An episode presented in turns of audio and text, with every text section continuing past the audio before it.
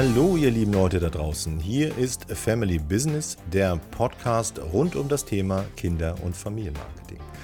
Mein Name ist Rolf Kosakowski, ich bin der Inhaber und Geschäftsführer von Family Marketing Experts. Und heute zu Gast bei uns sicherlich einer der Väter hinter dem Erfolg von über 100.000 verkauften Tigerboxen. Bei uns heute zu Gast der CEO von Tiger Media, Martin Kurzhals. Und an meiner Seite, wie immer, André Schulz, Geschäftsführer von KBB. André, was erwartet uns heute im Gespräch?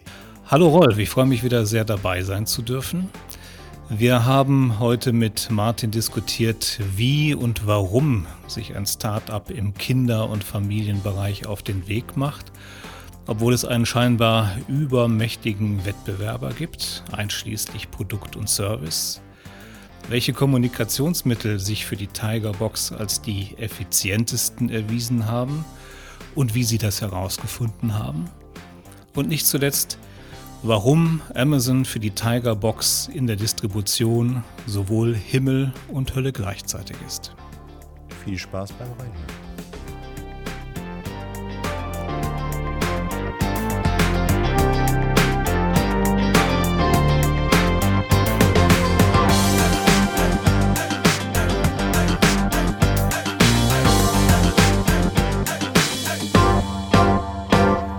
Zusammen, bei einer neuen Folge von Family Business. Unser Gast heute äh, ist der Verfolger der Tony-Box, ähm, der Mann, der das Streaming in seiner Interpretation in das Kinderzimmer bringen möchte und der nach meinem Empfinden die erwachsenere Tony-Box auf jeden Fall im Angebot hat. Und davon hat er auch schon 100.000 Stück verkauft. Und da ist sicherlich noch kein Ende in Sicht. Ähm, zu Gast heute bei uns ist der mir schon lange bekannte und dadurch kann ich sagen außerordentlich sympathische, aber auch inhaltlich wahnsinnig kompetente CEO von Tiger Media. Heute zu Gast bei uns Martin Kurzhals. Hallo Martin, schön, dass du da bist. Hallo Rolf, hallo André, schön, dass ich hier sein darf. Hallo Martin, auch von mir herzlich willkommen. Wir freuen uns. Ähm, Martin, ich will gar nicht mit so einer geschäftlichen Frage einsteigen. So, Martin, die erste Frage ist, ähm, wie viele Kinderhörspiele Hörst du noch am Tag oder kannst du überhaupt noch hören? Ähm, ja, das ist eine gute Frage. Ähm, es ist wirklich so, dass äh, Hörspiele schon in der, in der Kindheit von mir immer wieder auf dem Zettel standen und die begleiten mich eigentlich auch durch mein Berufsleben immer und immer wieder. Und jetzt gerade aktiv ist es immer so, dass ich natürlich auch als Geschäftsführer von Tiger Media jeden Tag nicht mehr die Hörspiele bis zum Ende höre, sondern jeden Tag wird mal ein neues Hörspiel angespielt. Wir haben neuen Hate auf der Plattform, wir haben neue Kindermusik. Ähm, also das Terreux ist mir immer noch gut bekannt und äh, wird auch so schnell nicht weggehen aus meinem Kopf. Und ähm, äh, bist du aber in der Quali Qualitätsoffensive, welche Inhalte oder wo, ähm, welche Lieder oder Hörspiele mit auf die Plattform bei euch kommen, bist du da noch dran beteiligt? Oder hörst du da manche Sachen denn wirklich auch noch? Also neue Sachen höre ich mir an. Ähm, es ist letztendlich aber so, dass es im Team ähm, gibt es gewisse Kodex und Regeln, die wir uns aufgestellt haben, welchen Content wir auf die Plattform nehmen wollen. Ähm, wir kuratieren die, wir hören uns die an, wir gucken uns die an, wir passen die Metadaten an. Großes Thema in Deutschland, da sind wir nicht so optimal aufgestellt. Ähm, und wenn die Metadaten dann angepasst sind und ein neuer Held live geht, ist es immer noch so, dass ich mir die ersten drei, fünf, zehn Minuten von so einem Held mal anhöre, weil ich will natürlich wissen, was da auf meiner Plattform letztendlich läuft. Ähm, aber ich muss gestehen, vollends hören schaffe ich nicht mehr. Aber da ist ja schon eben halt auch eine Botschaft drin und dahin ging natürlich auch die Frage, denn du hast ja ein Business, was sich eben halt aus zwei Inhalten speist. Natürlich erstmal quasi das Produkt und dann dem Service und am Ende eben halt den Content, der weitgehend ja nicht von euch kommt, sondern von anderen. Vielleicht magst du aber nochmal für die Hörer und Hörerinnen einmal äh, dein Produkt, die Tigerbox Touch, vielleicht einmal erklären, was sie kann. Ja, also ähm, wir haben uns überlegt, wie konsumieren Kinder im Kinderzimmer ihre Medien und insbesondere auch Hörmedien. Und ähm, natürlich gibt es da verschiedene Ansätze und verschiedene Marktteilnehmer. Für uns war aber von Anfang an wichtig, dass wir festgestellt haben in, in vielen Gesprächen mit den Eltern, dass es immer um das Thema Flatrate-Modelle und Nutzungsmodelle letztendlich geht. Und ähm, dass wir für uns mit den, in Gesprächen mit den Eltern gemerkt haben, dass die, ähm, die Eltern weniger für sich Medien kaufen wollen. Sie wollen sie einfach nur nutzen. Ähm, wir merken es um uns selber darum. Äh, wir alle nutzen diverse Streaming-Services zum Hören, zum Sehen. Äh, wir fahren mit Car2Go durch die Stadt, wir benutzen Airbnb, ähm, aber es sind alles nicht unsere Güter, sondern die gehören irgendjemand anderes und man mietet sie oder leiht sie letztendlich für eine Zeit.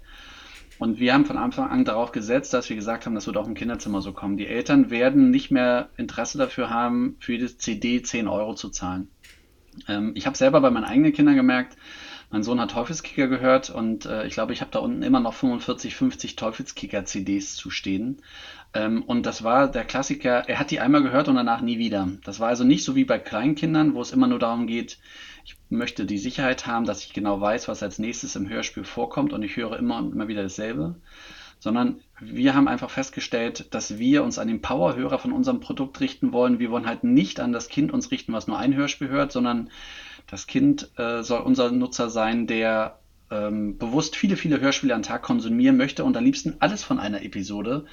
Ähm, alles von, ähm, von Bibi und Tina, alles von äh, Benjamin Blümchen, das soll es bei uns letztendlich auf der Plattform gehen. Und das war der Maßgabe, mit der wir letztendlich gestartet sind und haben eine Box entwickelt, äh, die Tiger Box Touch, die erste Streaming-Box für Kinder in der Altersgruppe von drei bis acht. Ähm, und diese Box soll es letztendlich den Kindern ermöglichen, selbstständig ohne Mama und Papa sich die Medien auf dieser Box auszuwählen. Wir sagen immer zu, eine Art Wallet Garden, in der sich die Kinder bewegen können. Die Eltern geben einen Rahmen vor, den Garten. Und die Kinder können sich dann frei in diesen Garten bewegen und können sich die Medien und diese äh, Contents aussuchen, die sie letztendlich möchten. Und müssen aber Mama und Papa nicht mehr fragen, weil Mama und Papa gewissen, mein Kind ist vier Jahre und bekommt auch nur die Inhalte, die ich ihm freigegeben habe. Und das ist die Streaming Box Tigerbox Touch mit deinem eigenen Streaming-Service. Also wir haben nicht nur die Hardware entwickelt, sondern wir haben auch die Content-Plattform dazu entwickelt. Man könnte sagen Spotify für Kids als Streaming-Service gleich mit dazu. Und beides zusammen funktioniert dann wie Yin und Yang perfekt, so wie Apple uns das vormacht. Content und Hardware, alles aus einer Hand, so machen wir das auch. Ähm, Martin, nachdem du das äh, Produkt uns beschrieben hast, wem stellst du eine Rechnung? Womit verdienst du dein Geld? Ja, wir stellen die Rechnung, indem wir natürlich unsere Tigerboxen und unseren Content ähm, an die äh, erstmal direkt über den Shop an unsere Eltern verkaufen, aber viel mehr an Reseller und äh, viel mehr auch direkt an Händler. Das bedeutet, wir haben ein eigenes Vertriebsteam, was ein großes Spielwarenpartner letztendlich unsere Boxen und unsere, unsere Tiger Cards und unsere Tiger Tickets letztendlich verkauft, also unseren Content verkauft. Ähm, und wir haben natürlich Reseller. In bestimmten Bereichen sind wir ein Startup, wo wir uns nicht gut auskennen. Ähm, Stichwort, äh, ich habe keine Kontakte zu den 200 irgendwas Mediamarkt-Filialen oder vielleicht sogar 400 in Deutschland. Ähm, da gibt es äh, Geschäftsführer, die vor Ort sind, die habe ich keine Zugänge für. Da verkaufe ich mein Produkt letztendlich an einen Reseller, der diese Kontakte hat. Und denen stelle ich dann letztendlich Rechnung. Also eigene Kunden direkt über die Webseite, Reseller und Händler. Ähm, den Wettbewerber haben wir eben schon kurz angesprochen. Die Tony Box ist sicherlich ein Wettbewerber.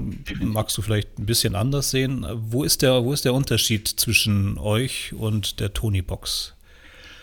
Ja, also insgesamt, ich habe vorhin einmal kurz so eine komische Grimasse vielleicht gemacht, wo der Wettbewerber Tomis aufkam. Ähm, die Tonis sind definitiv ein Wettbewerber, gar keine Frage. Und äh, immer wenn man über Hörboxen im Kinderzimmer nachdenkt, kommt man natürlich äh, zwangsläufig nicht an dem Marktteilnehmer vorbei. Und die haben einen ganz, ganz glorreichen Job gemacht. Ähm, die haben es geschafft. Äh, wir werden bestimmt bald eine Pressemitteilung sehen, dass es bald drei Millionen Boxen gibt. Die haben mittlerweile drei Millionen Boxen an Kinder verkauft und ähm, haben damit den klassischen Kassettenrekorder bzw. CD-Player im Kinderzimmer komplett abgelöst. Ähm, die Marktteilnehmer, wenn man sich aber Studien anguckt und wie wir auch selber festgestellt haben, je nachdem, wie man Kinder äh, differenziert, aber im Bereich Deutschland, Österreich, Schweiz haben wir dann in der Zielgruppe 0 bis 10, 0 bis 12 ungefähr 10 Millionen Kinder grob, damit, damit wir mal einfach rechnen können. Ähm, was hören denn die anderen sieben Millionen Kinder, wenn es drei Millionen Tony-Boxen gibt und jedes Jahr 800.000 ähm, ähm, äh, neue Kinder, die geboren werden? Ja, da gibt es mittlerweile sowas wie Alexa, die erstaunlicherweise in vielen Kinderzimmern Einzug gehalten haben. Da gibt es Smartphones, die in Kinderzimmer Einzug gehalten haben. Äh, und es gibt immer noch den CD-Player und es gibt immer noch den Kassettenrekorder. Es gibt sogar Labels, wie wir gehört haben, die gerade wieder anfangen, Kassetten zu produzieren. Ähm, dementsprechend, äh, das sind auch unsere Marktteilnehmer. Aber wir wollen das digitale Produkt sein und wir akzeptieren jeden Marktteilnehmer mit seinen, Markt, äh, seinen, seinen Vor- und seinen Nachteilen. Wir sind aber die erste Box mit Streaming und wir sind bewusst diejenigen, die etwas älter auch reingehen. Ich hatte es ja gerade schon gesagt, wir richten uns so gar nicht äh, an die Zielgruppe 0 bis 3, äh, wenn die Kinder ihren eigenen Mediengeschmack noch gar nicht entwickelt haben. Wir richten uns bewusst an, an Vorschüler, an Grundschüler und wenn das Smartphone in die Kinderzimmer Einzug hält, dann sind wir ein Stück weit raus. Dann ist Spotify interessant, dann ist äh, Clash Royale oder was auch immer interessant, aber dann nicht mehr mehr die Tigerbox. Ist die Tigerbox so ein typisches MeToo-Produkt?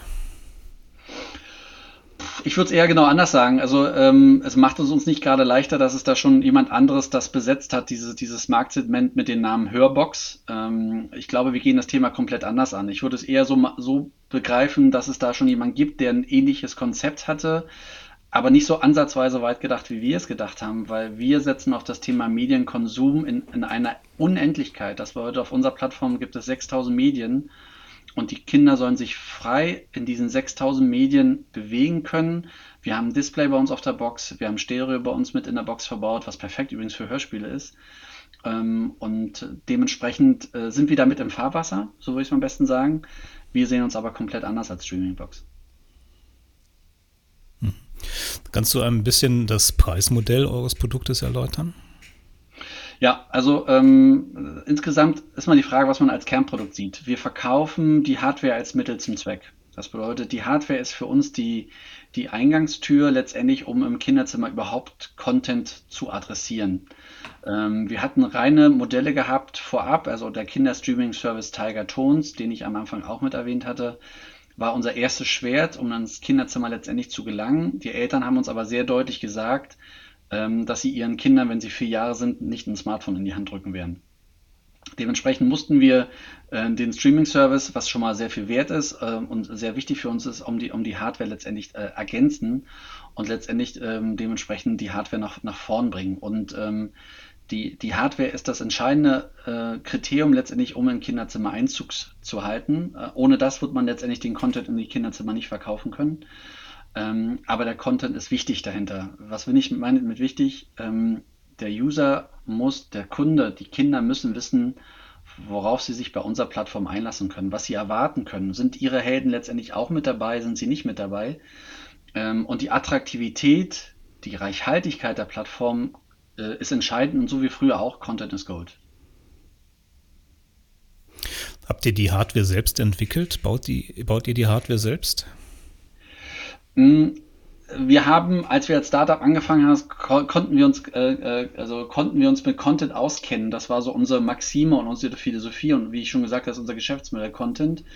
Und wenn man sich damit nicht auskennt, muss man Menschen suchen, die sich damit auskennen. Und ähm, ähm, ja, ich bin Wirtschaftsingenieur und habe einfach mal äh, auch Elektrotechnik im Grundstudium gehabt, aber was da genau auf so einer Platine äh, genau stattfindet, habe ich keine Ahnung. Ähm, also sind wir direkt nach China gefahren und haben uns verschiedene Hersteller in China angeschaut. Wir haben uns aber bewusst auch noch europäischen Partner umgeschaut, weil diese Partner ein Stück noch mehr einen an die Hand nehmen. Das bedeutet, das ist ein klassischer OEM-Partner. Die haben vielleicht schon eigene Lautsprecher oder eigene Systeme entwickelt, auf denen man aufsetzen kann. Und denen stellt man das Projekt vor und so ist es dann letztendlich auch gekommen. Das bedeutet, wir haben uns jemanden gesucht, mit dem wir das Produkt Hardware durchführen können, ohne dass wir das eigene Wissen hatten. Und da haben wir uns für die Firma Lenko entschieden. Ähm, die sitzen in Holland, machen seit, ich glaube, 60, 70 Jahren Plattenspieler ähm, und sind im, im Bereich Audio auch deutlich bekannt und die haben uns geholfen, dieses Produkt letztendlich als Hardware-Partner, so wie ich es mal nennen, in den Markt letztendlich einzuführen.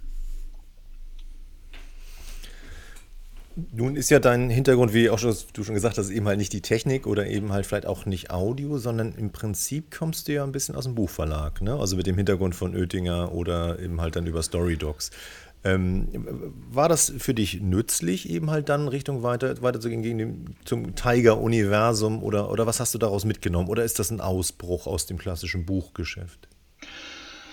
Ja, ich glaube, äh, worauf du, glaube ich, so ein bisschen abziehst, ist das Thema, dass äh, Tiger ja ein Spin-off aus der Verlagsgruppe Oettinger ist und äh, letztendlich wir mit Oettinger schon auch immer digitale Ambitionen hatten davor. Ähm, ich glaube, da kennen wir uns ja letztendlich auch her zum ersten Mal. Ähm, das Thema Content und das Thema Audio und auch das Thema digital hat aber so ein bisschen meinen Lebenslauf im Nachgang geprägt. Ähm, ich war bei Yamba, ähm, damals ging es um äh, an Smartphones Content an Kinder zu vermarkten.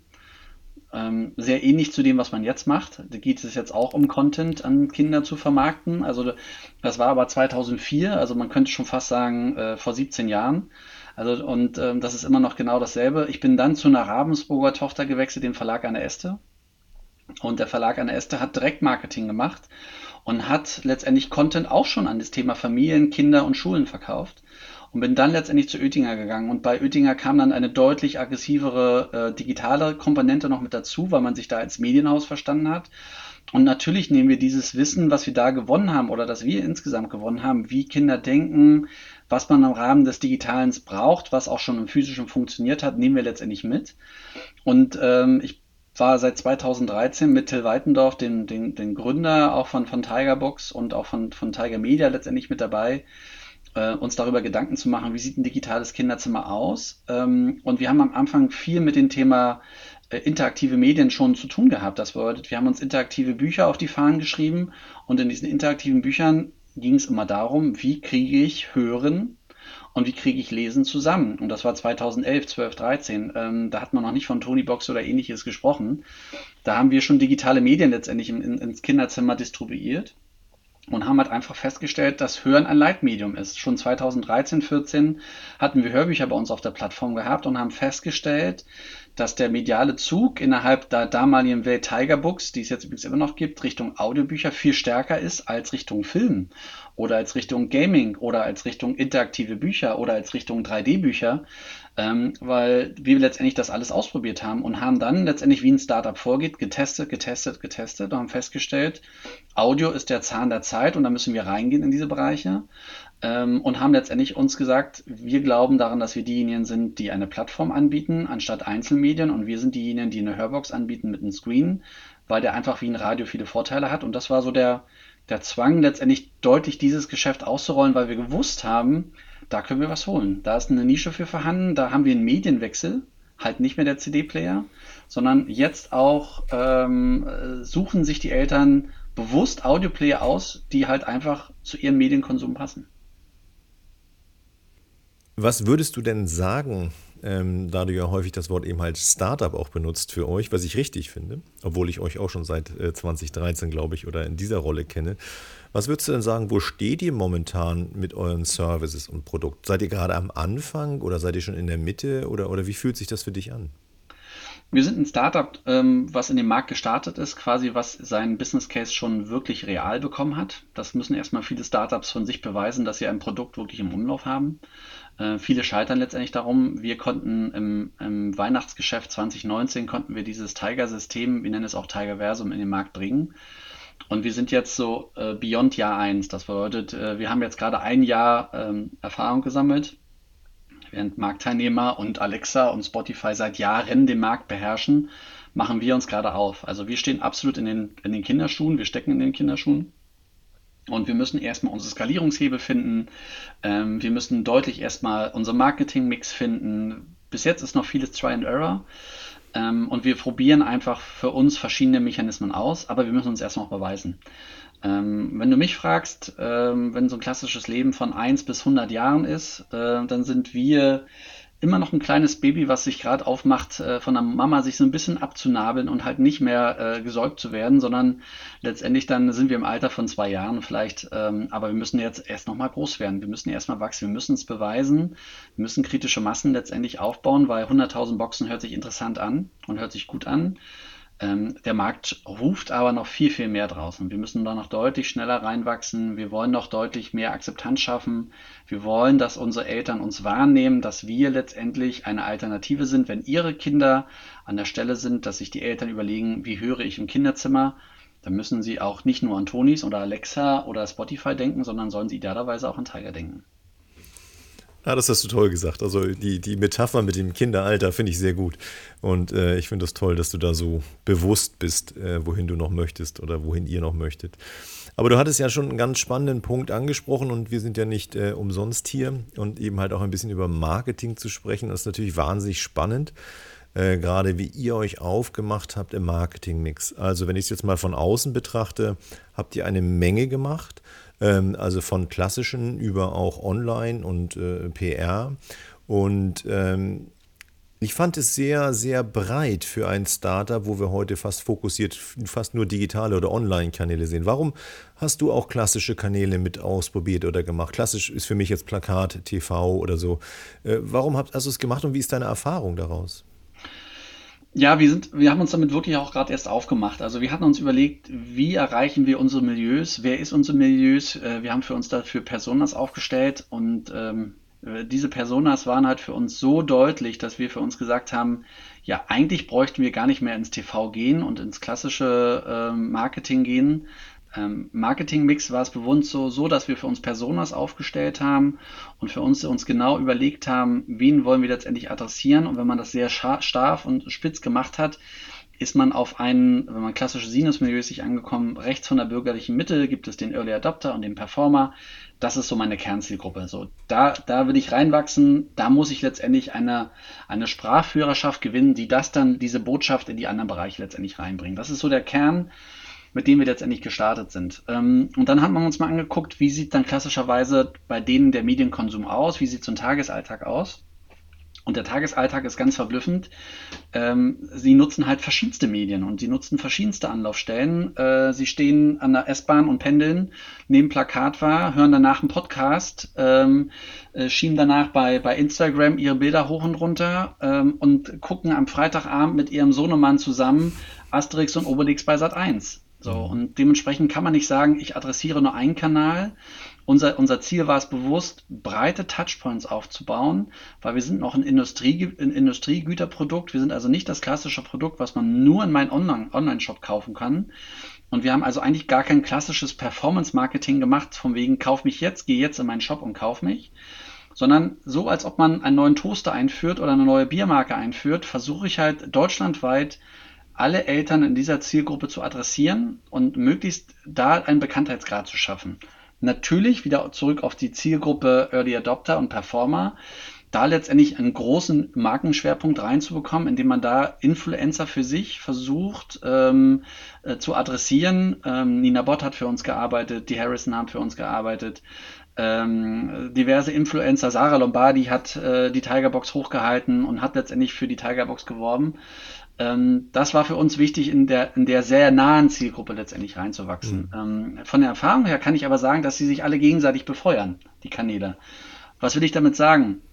Die Klickpreise auf dem Banner bei YouTube ähm, oder die Klickpreise ähm, auf eine SEA-Kampagne sinken, wenn ich parallel noch andere Werbespots im TV schalte oder wenn ich gleichzeitig eine Plakatkampagne habe. Das bedeutet, wir haben für uns auch im Testing im letzten Jahr im Sommer ähm, kleine Tests durchgeführt, regional, wie es sich verhält mit äh, Verhältnis äh, digitale Medien zu klassischen Medien, wie die sich letztendlich befruchten und haben festgestellt, die befruchten sich zusammen und die helfen sich gegenseitig.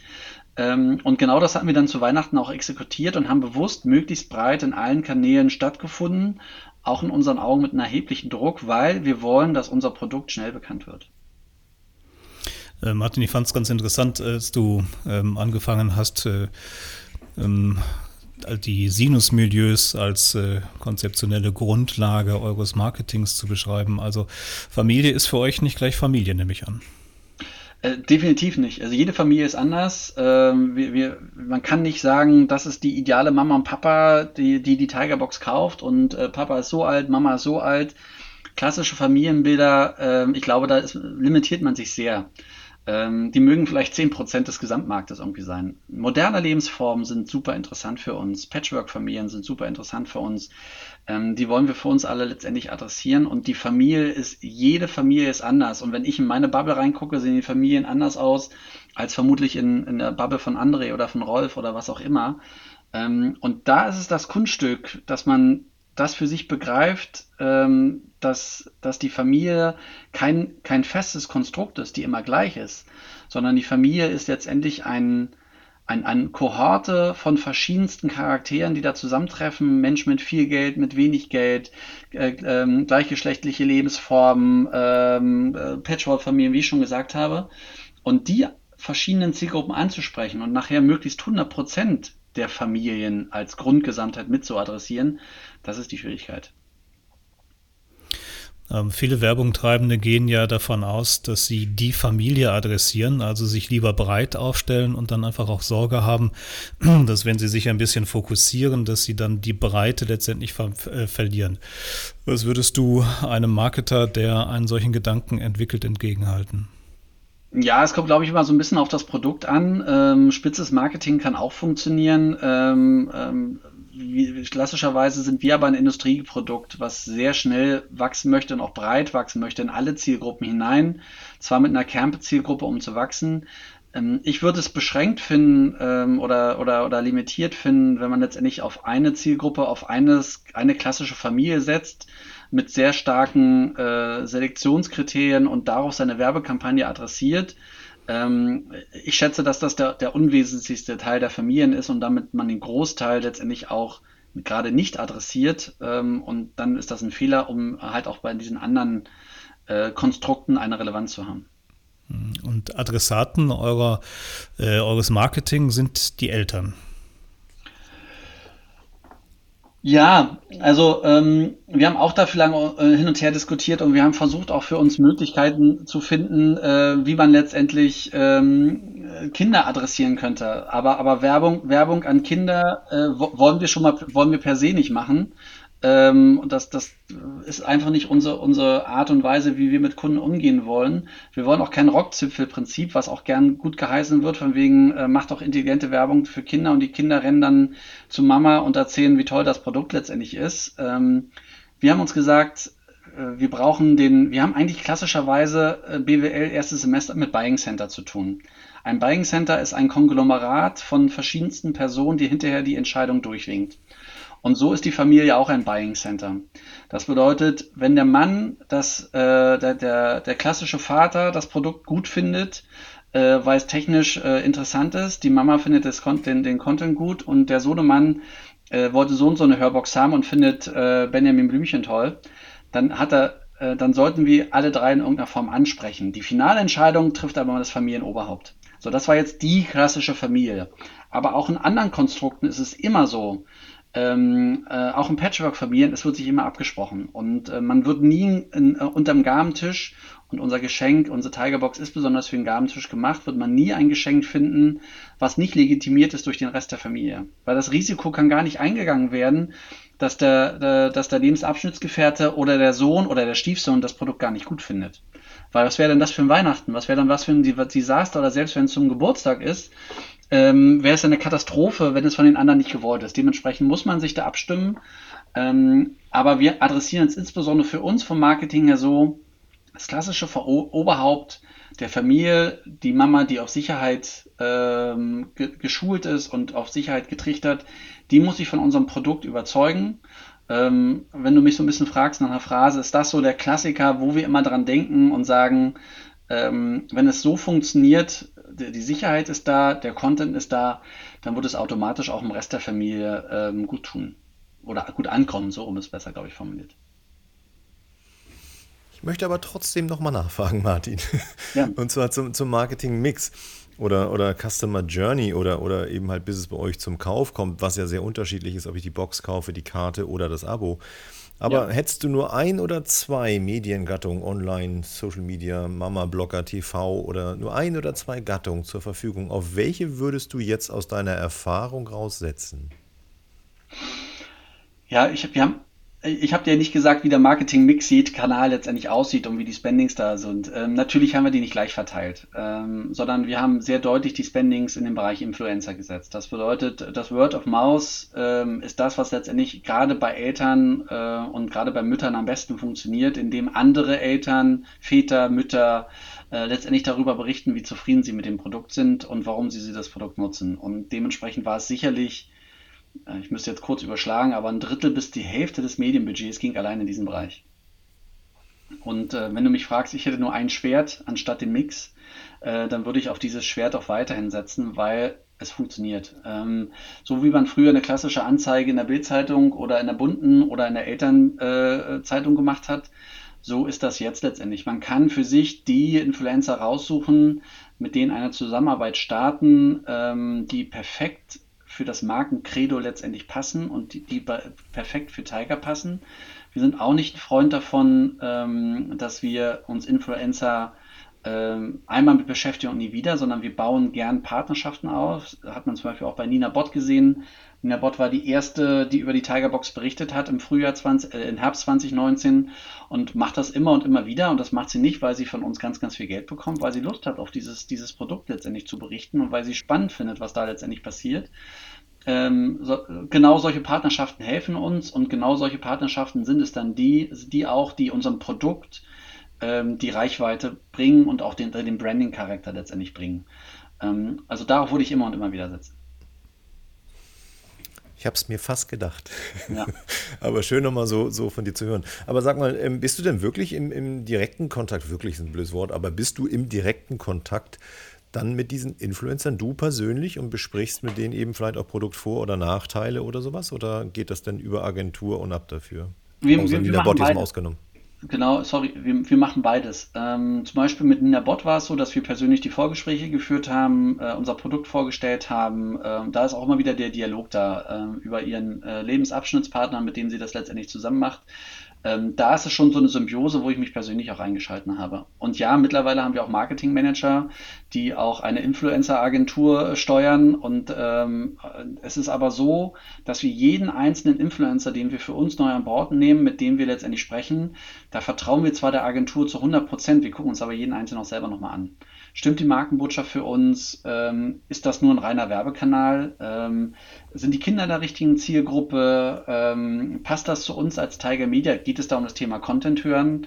Äh, welche Rolle spielt es denn da überhaupt? Ähm, und darauf achten wir und wir prüfen die und ähm, dementsprechend geben wir die auch immer noch frei. Und das Management dafür, wir sind ein Startup mit zehn Leuten, äh, allein dafür könnte man zwei, drei Leute letztendlich einstellen, die nichts anderes machen, als da in den Dialog zu gehen da vertrauen wir halt einer Agentur, mit der sind wir sehr zufrieden und, und die macht das letztendlich für uns und ähm, sind wir sehr glücklich mit.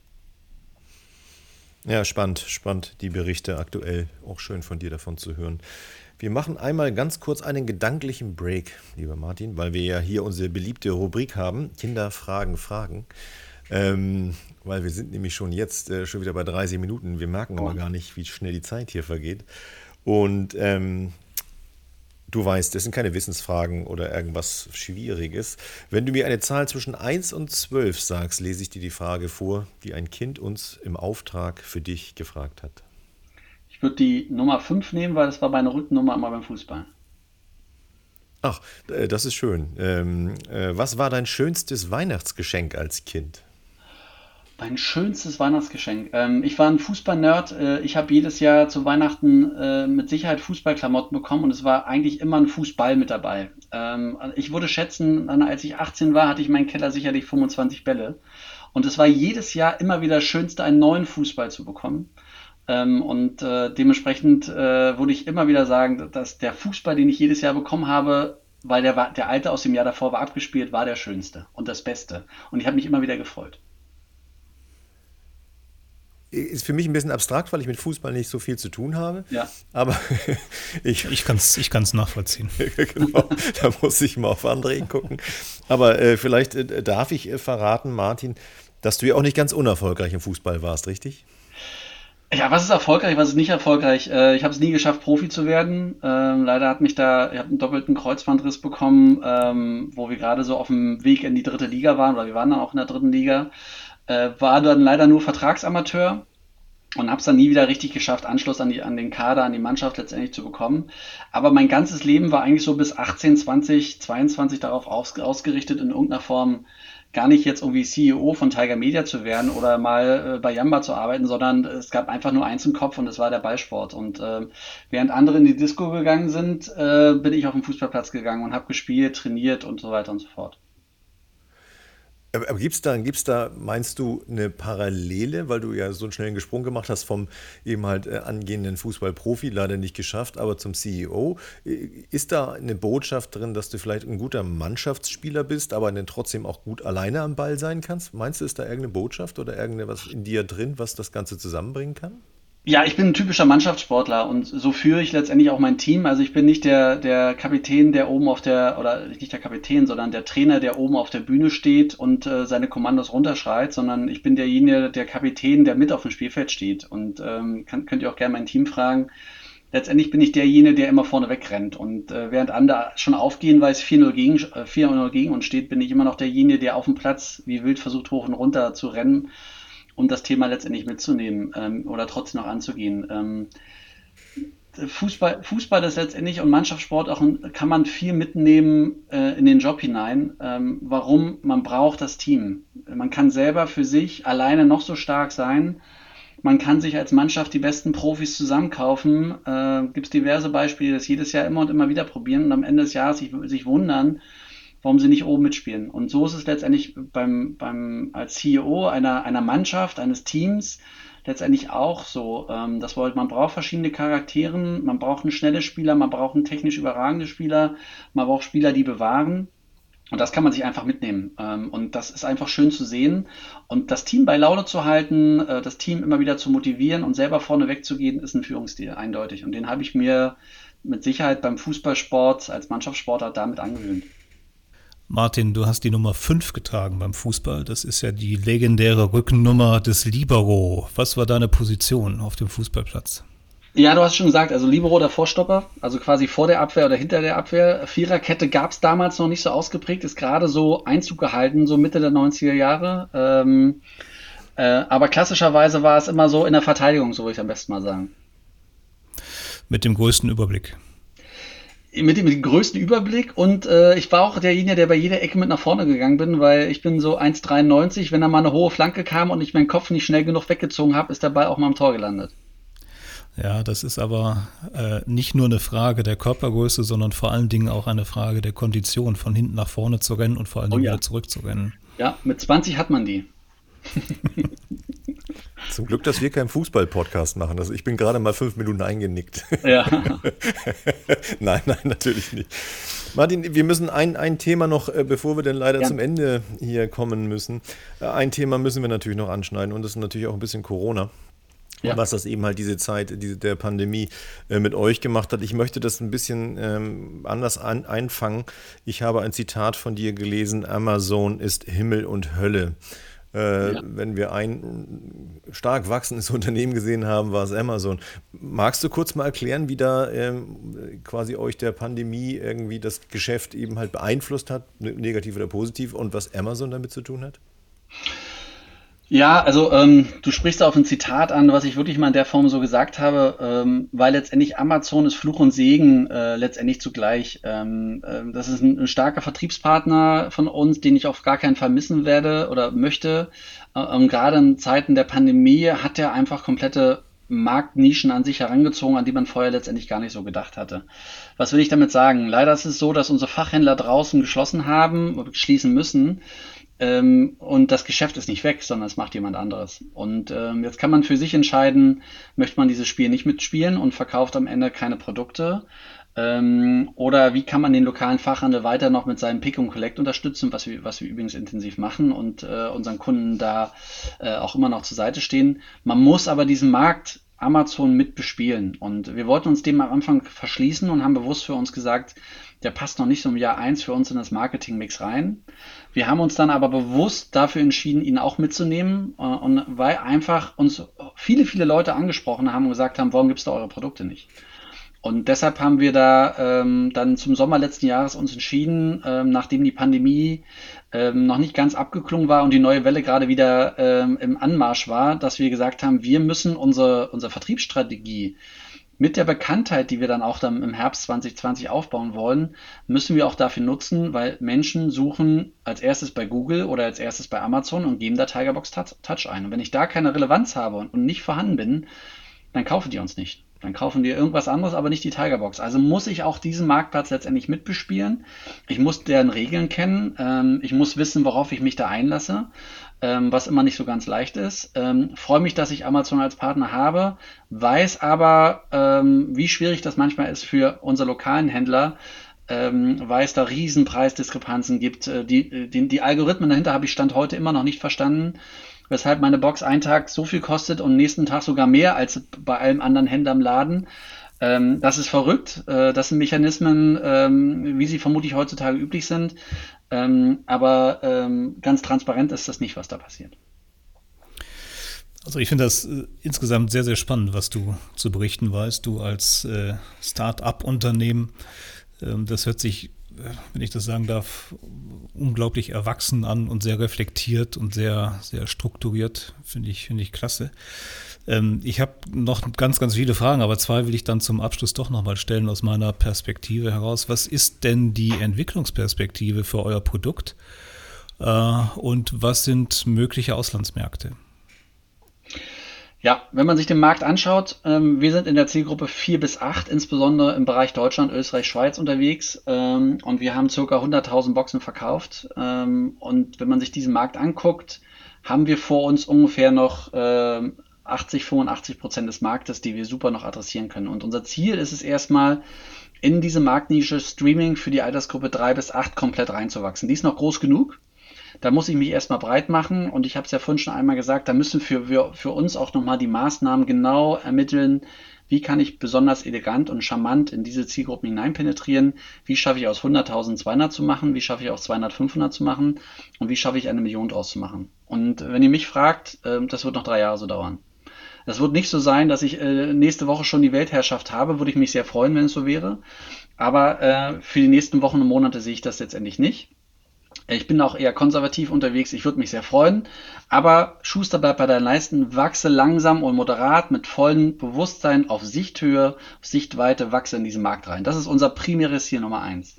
Ja, und natürlich ähm, habe ich einen Streaming-Service, der Tiger Tones heißt, und der wird zurzeit in Deutschland, Österreich, Schweiz distribuiert. Es wäre relativ einfach im App Store und im Play Store auch den Haken für UK oder Frankreich oder Italien zu setzen mir den Content von Edel, von Bookwire und Zebralution zu hören, der, zu holen, der auch Englisch ist. Zu denen habe ich schon bestehende Verträge und könnte innerhalb von Wochen auch in UK distribuieren, wenn ich wollte. Aber Fokus ist eines der wesentlichen Komponente für einen Erfolg eines Geschäftsmodells. Und es bringt nichts, sehr früh den Markt mit einem halbherzigen Produkt zu beschäftigen. Wir wollen einfach den Mix aus Hardware und Content, der erfolgreich in Deutschland gestartet ist, dieses Vehikel würden wir auch in andere Destinationen bringen wollen. Und da muss man dann die Box nach Italien bringen, da muss man die Box nach Frankreich bringen, nach UK bringen. China, Indien, USA sind alles spannende Märkte. Äh, wir wissen von den Produzenten, wo unsere Box in China vom Bank läuft, dass viele, viele, viele Eltern, die die Box produzieren, bei uns angefragt haben, ob sie die selber für ihre eigenen Kinder auch nutzen können. Und wir immer sagen, kannst du nutzen, ist aber alles Deutsch. Dementsprechend auch da scheint ein kleiner Markt vorhanden zu sein äh, mit, mit der Volkswirtschaft in China. Könnte für uns eine spannende Zukunft sein. Man braucht immer den Content. Die Hardware ist nicht das Geschäftsmodell. Die Hardware zu regionalisieren und einfach äh, aus der Spar Sprache Deutsch-Chinesisch zu machen, ist eine Woche, zwei Wochen Arbeit maximal, könnte man das distribuieren. Wir brauchen den Content. Content ist Gold und wir wollen nur den besten Content und nur den kuratiersten Content auf unserer Plattform haben. Ich denke, das war jetzt äh, Schlussplädoyer. Ganz, schöner, ganz schönes Schlussplädoyer. Es, es ist kaum was hinzuzufügen, obwohl ich André hier zustimme. Wir könnten Stunden reden. Lieber Martin, ich äh, wünsche dir natürlich die Kondition eines 20-Jährigen und die Übersicht äh, deiner Spielerzeit eben halt auch für die nächsten Monate und mindestens drei Jahre, die du dir vorgenommen hast, um das Produkt da oder das Produktvehikel auch erfolgreich zu machen. Ähm, ich glaube, die Chance habt ihr auf jeden Fall. Das äh, Paket ist sehr, sehr gut und äh, ich hoffe, dass wir uns dabei immer weiter so begegnen. Vielen, vielen lieben Dank, dass du uns hier so viel Rede und Antwort gestanden hast. Auch von meiner Seite aus, Martin, vielen, vielen Dank. Ich fand das sehr, sehr spannend, sehr interessant, sehr bereichernd. Vielen Dank dir. Ja, auch ich danke, vielen Dank, dass ich da sein durfte. Ähm, interessantes Podcast-Format, äh, hat mich so ein bisschen darauf gebracht, äh, auch mal öfters wieder Podcasts zu hören, was ich so ein bisschen vergessen hatte die letzten Wochen und Monate. Ihr habt mich wieder dahin gebracht. Ähm, vielen Dank, dass ich hier sein durfte. Sehr gerne. Tschüss, bis zum nächsten Mal. Tschüss, tschüss.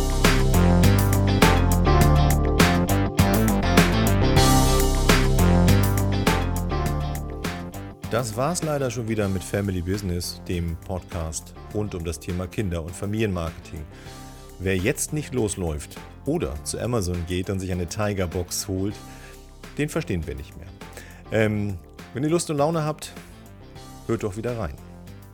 Also, es hat wieder großen Spaß gemacht mit dir, Rolf, und mit Martin. Und äh, wenn es euch ebenfalls Freude gemacht habt, besucht unsere Website oder abonniert unseren Kanal. Tschüss, bis zum nächsten Mal. Tschüss.